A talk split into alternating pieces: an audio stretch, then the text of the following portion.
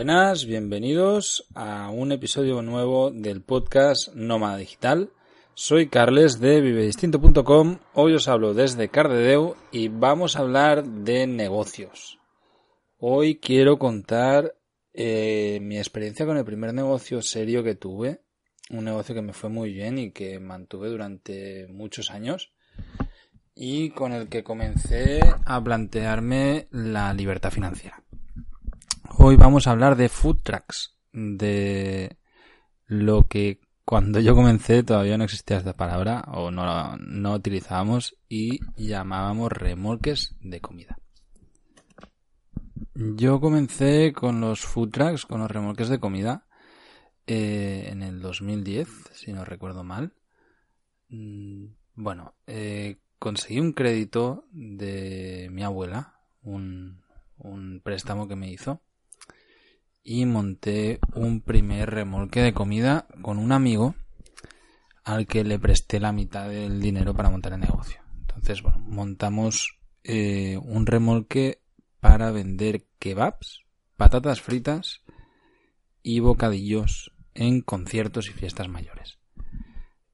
Para ese entonces, pues imaginaos, yo tendría 22 años, estábamos eh, metidos, bueno, pues aquí en, la organización de fiestas del pueblo, hacíamos muchas cosas, yo había vuelto a Nicaragua y estábamos, pues, bueno, mm, muy movidos aquí y organizábamos fiestas mayores y demás. Y me di cuenta de que había como una red de fiestas mayores alternativas y fiestas mayores populares de Cataluña, donde nos coordinábamos todos, donde habíamos, bueno, pues nos había como organizado distintas asambleas y, y a través de esta red pues se daban apoyo, yo que sé, a grupos, por ejemplo, pues hacías contratación de grupos para varias fiestas mayores, entonces salían a precios más cómodos, o por ejemplo, eh, estábamos montando una manera de conseguir distribuidoras de bebida que pues nos hicieran un precio mejor para poder tener más margen, ¿no? Para la hora de, de montar las fiestas y demás.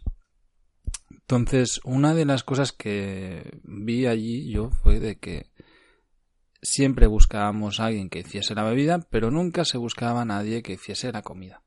Era como algo que quedaba relegado y que se dejaba a los bares, ¿no? Era en plan, bueno, pues está la feria del pueblo, está la típica feria, en mi caso en Cardedeu, que es un pueblo que no es tan pequeño, son 17.000 habitantes, allí pues hay un parque donde se ponen pues los típicos feriantes, ¿no? Pero en la zona de conciertos no había absolutamente nada. Entonces, bueno, pues hablé con este amigo y decidimos eh, iniciar este negocio. El primer error que tuvimos, el primer día que, el primer concierto que fuimos, fue de cálculo.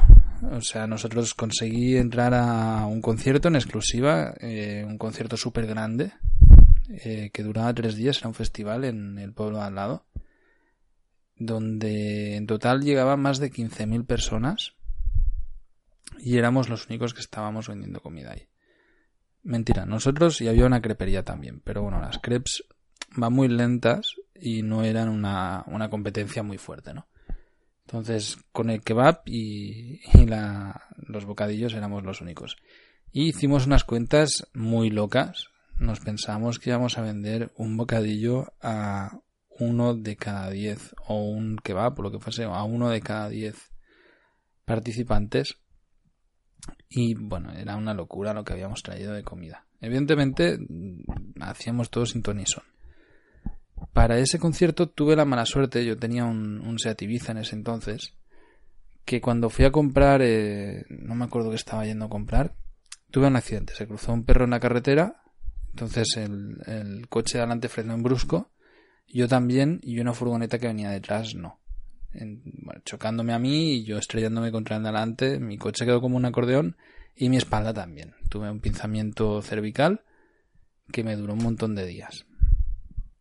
Bueno, yo justo me había dado de alta autónomo, eh, creo que eran dos días antes, y realmente el coche siniestro, pues imaginaos, ¿no? Fue un accidente bastante fuerte. Terminé en el hospital y estuve, recuerdo el día antes muerto de dolor y luego yendo a trabajar, porque fui a trabajar, le pedí prestado coche a mi madre, hecho polvo, o sea, me dolía cada músculo de mi cuerpo. fuimos a trabajar allí. Fuimos mi amigo y yo y nos llevamos a otro amigo para que nos ayudase porque yo estaba realmente muy mal estado físicamente. Y bueno, cuando estábamos montando, recuerdo que le dije al amigo que habíamos traído, cuidado a la hora de abrir panes, que este cuchillo corta mucho. Fue decirle eso y rajarse la mano entera. Terminó la ambulancia, nada grave, pero sí que se hizo, bueno, pues un buen corte. Evidentemente nosotros no teníamos nada, o sea, teníamos el seguro de responsabilidad civil, pero a este chico que nos venía a ayudar, que vino a última hora, pues no, no lo habíamos podido asegurar ni hacerle un contrato ni nada. Y bueno, pues se hizo daño, quedó inhabilitado, tuve que ponerme yo a trabajar. Y nada, estuvimos pues los tres días y no nos fue nada mal el primer y el segundo día. Y el tercer día, cuando, cuando estábamos ya que, que íbamos a sacar ya el beneficio neto de todo el concierto, ¿no? Que era como el día grande, eh, un huracán. O sea, inaudito. Lo que nunca se había visto aquí en la zona, pues pasó.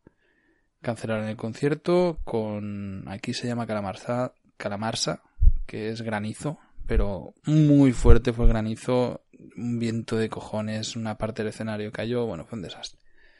Al final nosotros, pues después de mucho quejarnos, nos devolvieron una parte del dinero que habíamos pagado. Y ahí pues tuvimos la, la mala suerte de que, pues yo qué sé, no sé si teníamos 400 panes frescos que tuvimos que echar a perder y regalar a familias, amigos, yo qué sé. Ahí estuvo todo el mundo comiendo bocadillos un año con lo que nosotros habíamos regalado. Entonces, bueno, pues esa fue la primera experiencia. Fue un drama en muchos aspectos, nos fue muy mal, yo estaba hecho polvo, no ganamos dinero, pero nos sirvió. Yo siempre creo que, en los negocios siempre trato de, ante estas situaciones, ver la, la, situación positiva. O sea, nos había corroborado. En un día puedes vender un montón de bocadillos. Entonces, hay negocio, ergo solo es prueba y error, prueba y error. No podemos controlar el tiempo, ha venido aquí un huracán, pues nos jodemos, ¿no? Eh, no pasa nada, ya vendrá otro concierto. Y seguimos insistiendo. Estuvimos así pues varios meses y empezó la cosa a ir súper bien. Venía otro amigo a ayudarnos durante bastante tiempo, un chico que pues ya venía de manera fija, ¿no? Yo me dedicaba a buscar los, bueno, yo era el que lo organizaba al final, ¿no? Pues yo buscaba los conciertos, tenía todos los contactos y luego pues me encargaba de ir a comprar y demás porque mi socio pues él trabajaba en un sitio normal y corriente.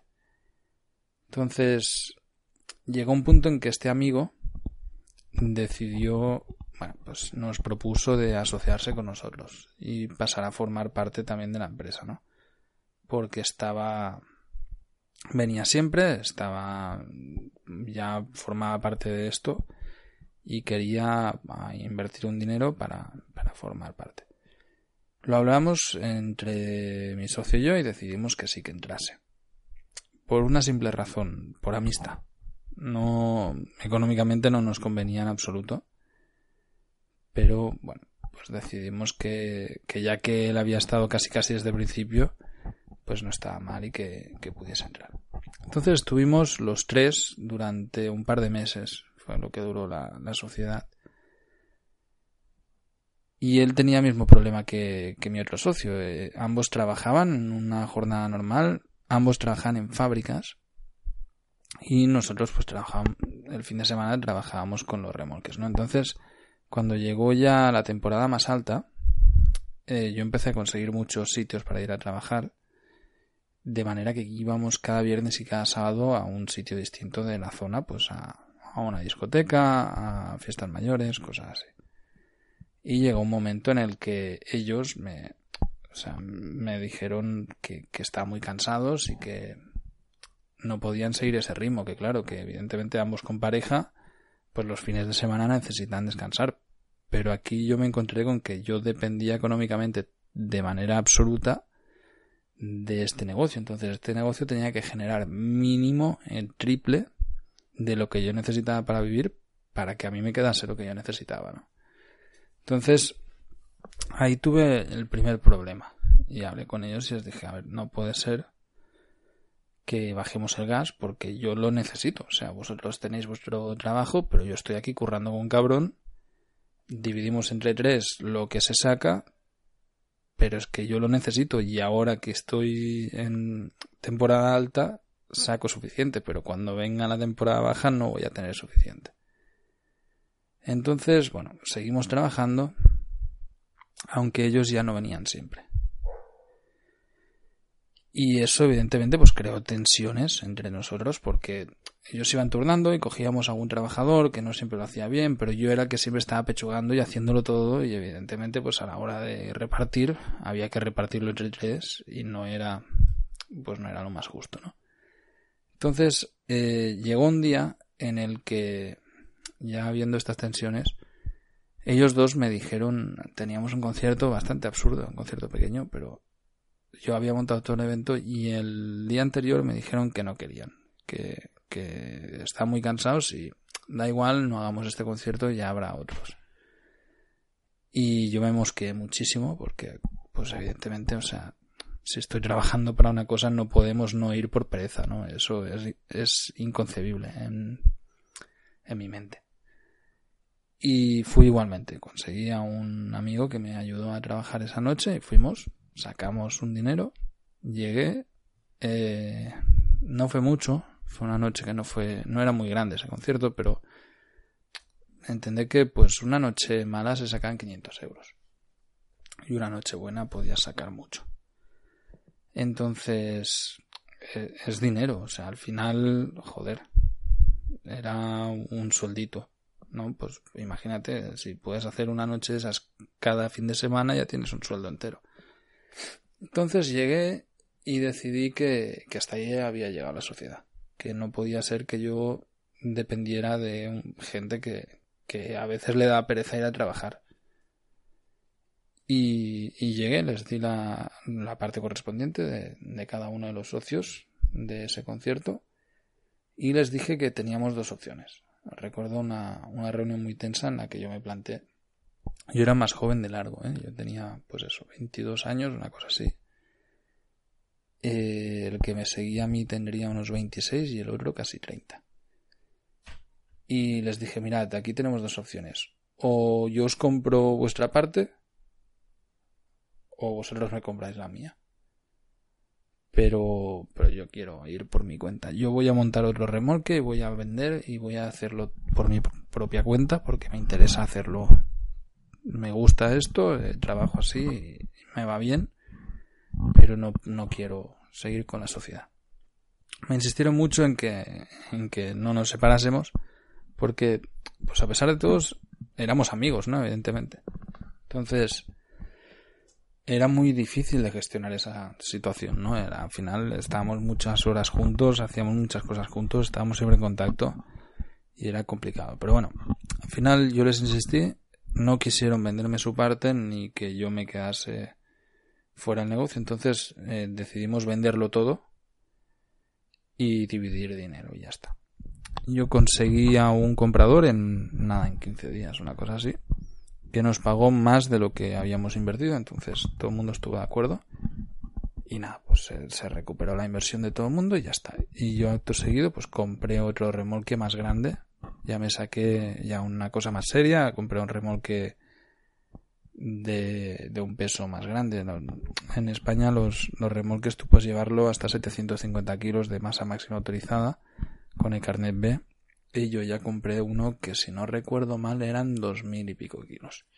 Entonces ya me saqué el carnet de conducir grande. Bueno, pues hice una inversión más bestia, pedí un crédito y decidí pues lanzarme a ello, ¿no? Compré un remolque que me costó, si no recuerdo mal, 18.000 euros, 18.500, una cosa así. Con un dinero que había prestado. Eh, tenía una parte de, mi abuela, que le había regresado una parte, pero que me lo volvió a prestar. Y otra parte mi tía me, me prestó, ambas sin ningún tipo de interés. Entonces, bueno, compré ese remolque. Cuando lo compré todavía no tenía ni siquiera carnet para poderlo llevar. Y recuerdo que lo fui a buscar y lo fuimos a buscar en Marturell, un pueblo bueno, pues que está un poco más lejos. Y le pedí a un amigo con el que jugaba fútbol que también tenía remolques de venta ambulantes de comida que, que me echase una mano a ver si me podía ayudar a traerlo, ¿no? Entonces fuimos con él y bueno, yo lo iba siguiendo por la autopista cuando habíamos enganchado a remolque, llevamos apenas 5 o 6 kilómetros después de haberlo comprado, se le sale una rueda en marcha. Bueno, imaginaos la cara que tuve, no tuvimos un accidente de milagro, yo iba detrás, un tráiler se quedó cruzado, fue un caos. Por suerte no pasó nada muy grave, la rueda quedó enganchada debajo del eje, no, le pasó nada grave al remolque, solo se reventó totalmente la, rueda y tuvimos pues que, ponerlo bien de nuevo y llegamos aquí al sitio. Con este remolque empecé a trabajar muy bien, lo pagué, le devolví el crédito a mi tía en menos de seis meses y a mi abuela después también y pude comprar más remolques, compré una furgoneta grande, compré un almacén. Bueno, empecé a, crecer a lo bestia. Llegué incluso a tener pues tres remolques al mismo tiempo, cinco en total. Con un equipo de gente, pues bueno, eh, fue un negocio que fue muy bien. Sí que era muy cansado porque trabajábamos de noche todos los fines de semana yo sobre todo era el que más trabajaba. Cuando, cuando he tenido un negocio siempre he sido el que ha hecho más del doble que cualquier empleado. O sea, al final yo siempre pienso que si las cosas las puedo hacer, las hago. Y, siempre trato de demostrar con el ejemplo que hay cosas que, que son así, punto, ¿no? Entonces, bueno, pues estuvimos con el, con el tema de remolque, con el tema del, de los food trucks durante bastante tiempo conseguí contratos con discotecas donde nosotros nos poníamos afuera. Y me pasó de todo con el remolque. O sea, desde. La verdad es que era un, un. Iba a decir un deporte de riesgo, pero era un trabajo de riesgo, era muy cansado. Tuvimos peleas con, de discoteca cada fin de semana, eran muy cansinos, la peña venía muy borracha. O sea, imaginaos la situación. Nosotros trabajamos a partir de las 5 de la mañana en la puerta de una discoteca donde la gente salía, que es el momento en que tienen el hambre negra ¿no? y, quieren comer, donde tienes que aguantar cada historia que no os podéis ni imaginar. Me han intentado atracar varias veces, no lo han conseguido ninguna. Mm, he tenido que partirme la cara varias veces, tampoco es algo que, que no es, una puta mierda. O sea, al final nosotros estábamos parados ahí, no podías salir a, no te podías ir a ningún lado, ¿no? Y era un coñazo. Me han pasado de todo, noches de cero en la caja, y evidentemente yo llevaba trabajadores que todo el mundo siempre ha cobrado. He llevado carpas de discotecas, fiestas mayores, conciertos enormes, me han atacado gitanos en, un, en una feria en Lleida que tuvimos que salir escortados por la policía. Pues de todo un poco. La verdad es que es una experiencia que al final a mí me, terminó quemando y que paulatinamente fui dejando. Tuve, tuve la suerte de, de irme para Nicaragua. Entonces trabajaba solamente en temporada alta, aquí unos cinco meses al año, seis meses una cosa así, desde después de Semana Santa hasta finales de verano. Y luego me iba a Nicaragua, donde evidentemente con el dinero que ganaba aquí pues tenía suficiente para estar ahí totalmente relajado, ¿no? Y era... Pues en Nicaragua, bueno, pues me construí mi casa, me dediqué a la fotografía. Y luego me acuerdo de que es que tenía que venir aquí a trabajar y me daba una pereza terrible. O sea, era un suplicio. Y venir aquí a currar todo el verano, las fiestas mayores, aborrecí muchísimo el mundo de la fiesta. Nosotros, yo siempre, bueno, me llevaba muy muy bien. Con los primeros que me llevaba muy bien siempre era con los de seguridad en las discotecas, porque cuando hay problemas son los que te pueden ayudar. Y no cuesta nada darles de cenar a todos porque, joder, al final están trabajando igual que tú, ¿no? Los camareros o los dueños de la discoteca y tal pero realmente era un rollo. O sea, no, os imagináis lo que es estar aguantando borrachos que ves peleas, ves cosas que, que, no molan. Yo he visto accidentes de coche, apuñalados, a un chico que me acuerdo de toda la vida le vaciaron el ojo. Una pelea súper absurda de en plan, ¿tú qué miras? O sea, al final Yo aborrecí muchísimo el mundo de la fiesta porque vi que, que no lleva nada bueno. Que la gente se destroza la vida un fin de semana. Parejas que se rompen, que salían ahí, que no. La gente no sabe beber. El alcohol es muy, muy malo. Y, y bueno, pues causa muchos problemas. Entonces, poco a poco fui vendiendo todos los remolques. Perdí, como ya no estaba aquí, pues al final fui perdiendo poco a poco algunos de los sitios más importantes que tenía yo en mi ruta. Esto funcionaba con que cada año repetía los sitios buenos y buscaba más, ¿no? Y al final pues tenía yo una ruta y como tenía varios remolques podía ir incluso en una misma noche hasta tres sitios distintos, ¿no? Y bueno, sencillamente pues iba y regresaba y, me llevaba, me dormí una vez a volante también. Pensaba que con, con el remolque yo solo trabajaba dos días a la semana, pero trabajaba 50 horas, ¿eh? Era una locura. Trabajaba de viernes a domingo sin parar. Empezaba, bueno, de hecho empezaba jueves en la tarde a, comprar todo lo que hiciese falta, limpiar y tal. Y terminábamos el domingo en la mañana hechos polvo, ¿no? Lo siguiente, o sea, es que estaba que no me aguantaba. Era un trabajo, pues, durísimo. Y bueno, pues, gracias a ese trabajo, a mí, la verdad, todo es experiencia. Pude conocer a gente muy curiosa, mm, hice amistades, bueno, pues eso, yo que sé, músicos, el, mundo de la farándula, ¿no? Pues los conciertos y demás que al final te vienen y, hay muy buen rollo. Y conocí todo el país, o sea, es que me recorrí, hacíamos muchísimos kilómetros cada fin de semana y, y mucho, mucho, pero también compensaba. Yo ha habido veces que he ganado mucho dinero una noche. Entonces, bueno, pues me compensaba currar como un loco cinco meses para tener seis meses o siete de vacaciones. De no tener que pensar en el dinero, de poder regresar el dinero, de saber que lo puedes generar cuando quieras, ¿no? Y cuando el negocio de Nicaragua empezó a ir bien, dio la casualidad que aquí ya empezaban todo el rollo de los food trucks pues estoy hablando de ahora unos seis años, una cosa así, ¿no? 2013, una cosa así. Y se pusieron de moda y todo el mundo que tenía un bar de golpe cerraba el bar y compraba un remolque. Entonces yo poco a poco los fui vendiendo. Se vendían muy fácilmente. De hecho, a día de hoy por ahí rula un, anuncio de internet en el que yo vendo un remolque que ya vendí hace dos años y me siguen escribiendo.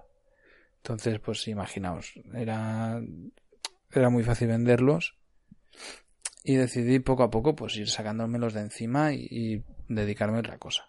Entonces, nada, pues los fui vendiendo, con eso me, construí la casa y me marché a Nicaragua porque ya no estaba, no estaba a gusto aquí y prefería estar allá pues trabajando, viajando con muchos meses de vacaciones y, y con Travega en Nicaragua que ya en la siguiente os explicaré bien cómo fue este negocio que, que me funcionó muy muy bien. Pero este fue pues el primer emprendimiento gordo que hice de verdad y que, que fue un exitazo. Y con el que aprendí un montón de cosas. Aprendí que hay que vigilar con los socios. Es complicado tener socios, tienes que pensártelo muy bien antes porque es muy fácil. A veces por miedo, ¿no? Pues tenemos socios, de miedo de emprender algo, de arrancarlo. Y es algo que yo tengo tendencia a ello, ¿eh? de buscarme un socio cuando necesito empezar alguna cosa y digo, ah, pues nos asociamos y así vamos a medias. Pero luego casi siempre termino yo tirando del carro. Y, y llega un momento en el que la distancia cada vez es más grande, ¿no? Entonces es, es difícil. Aprendí también a que a poder ser no trabajar con amigos. Yo cuando inicié todo esto pensad que era plena crisis. Me la comí de lleno la crisis. Y todos los amigos están sin trabajo, ¿no? Era una época en la que los amigos pues necesitaban trabajar y tal y no había nada que hacer, era todo un desastre. Entonces, bueno, los puse a currar conmigo muchísimos. Y claro, en un fin de semana pues se sacaban 200 euros. Y, al final en, en, el mes pues sacaban un sueldo entero trabajando solo viernes y sábado. Entonces como que les, les compensaba no y, pero también creo muchas tensiones. Y al final aprendí que era mejor no mezclar amistad y trabajo. Y nada, aprendí la humildad del trabajo y, y, lo duro que es. Y que aprendí otra cosa que yo creo que para mí era muy importante y que me ha acompañado toda la vida, que es que cuando yo quiero puedo sacar adelante un negocio yo solo. Que, que al final la vida es cuestión de actitud y de voluntad y si tienes ganas de, de hacer las cosas salen. Y eso es algo que yo siempre he podido. Y, y nunca me he puesto limitaciones en ese aspecto. O sea, he querido montar negocios después y los he hecho y los he sacado adelante y me han funcionado. Y, y, seguro que más adelante haré otras cosas y también me van a funcionar o no. Ya os hablaré también de uno de los negocios que no funcionó. Pero, pero que se puede. Y, y al final limitarse uno mismo es, es absurdo porque seguro que hubiese sido mucho más fácil trabajar para alguien y ya está. Pero no es la vida que yo quería. Yo quería buscarme las castañas yo mismo, no tener una limitación de sueldo ni de libertad, decir cuándo trabajar y cómo trabajar. Y bueno, también yo creo que tengo un problema de autoridad, ¿no? En el que no acepto yo que nadie me mande. Entonces, bueno, pues siempre he buscado yo buscarme la vida por mi cuenta para no tener que aguantar a, a ningún jefe que ya aguante suficientes. Y no me llevaron nada bueno. Y nada, hasta aquí el primero de los negocios, los food trucks, los camiones de comida, remolques de comida, decirle como queráis. Yo creo que es un negocio que todavía tiene un potencial enorme. Ahora lo haría diferente. Haría food trucks veganos, de comida saludable y ecológica, de proximidad, para no solamente ganar dinero, sino también repartir un poco de conciencia social, que eso es importante, porque hacer patatas fritas y frankfurt todos sabemos, pero no es lo mejor para la sociedad. Hasta la próxima.